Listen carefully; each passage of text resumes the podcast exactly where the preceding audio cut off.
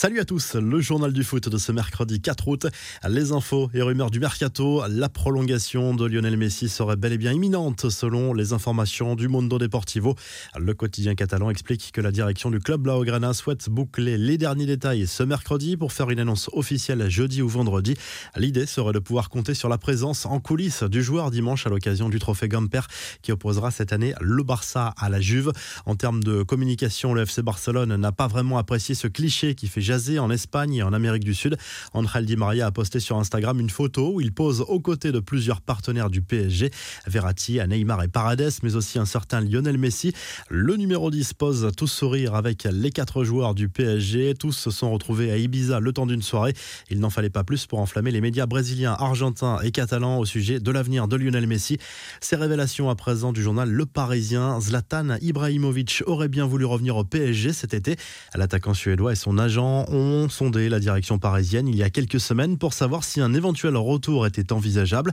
La réponse a été courtoise mais très claire selon le quotidien. Leonardo aurait expliqué à Ibrahimovic et Mino Raiola que le PSG avait d'autres plans.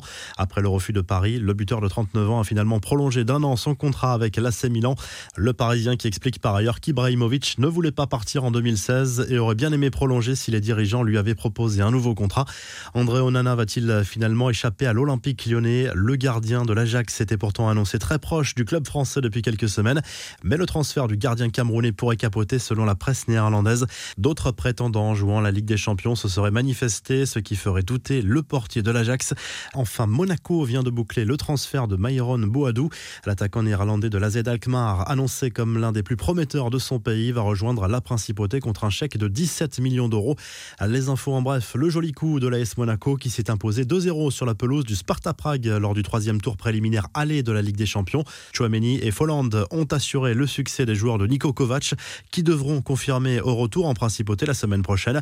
Les autres résultats de la soirée, le Shakhtar Donetsk est allé s'imposer sur la pelouse de Genk de buts 1.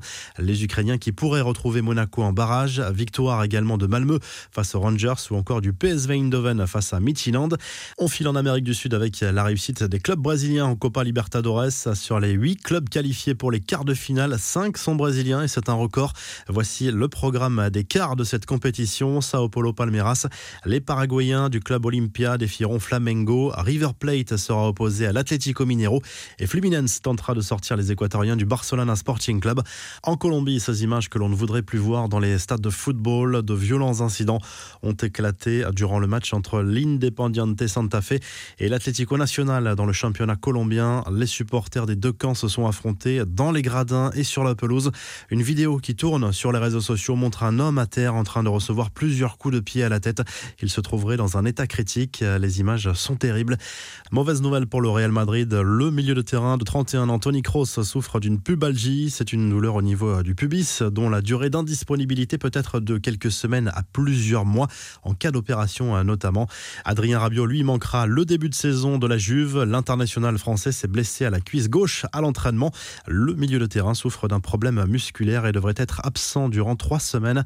La revue de presse en Italie, la Gazette dello Sport se penche sur l'avenir de Romelu Lukaku. Alors que le joueur et l'Inter ont refusé récemment une grosse offre de Chelsea, les Blues pourraient revenir à la charge très rapidement et tenter de faire plier le club italien en proie à de grosses difficultés financières. Une offre de 130 millions d'euros est à l'étude. En Espagne, le journal Sport revient sur la qualification de la sélection espagnole pour la finale des JO de Tokyo dans le tournoi masculin. Victoire 1-0 contre le Japon après Une finale contre le Brésil prévue samedi. Le journal catalan évoque également le nouveau match de préparation du Barça contre le RB Salzbourg ce mercredi soir. Très belle journée et à très vite pour un nouveau journal du foot.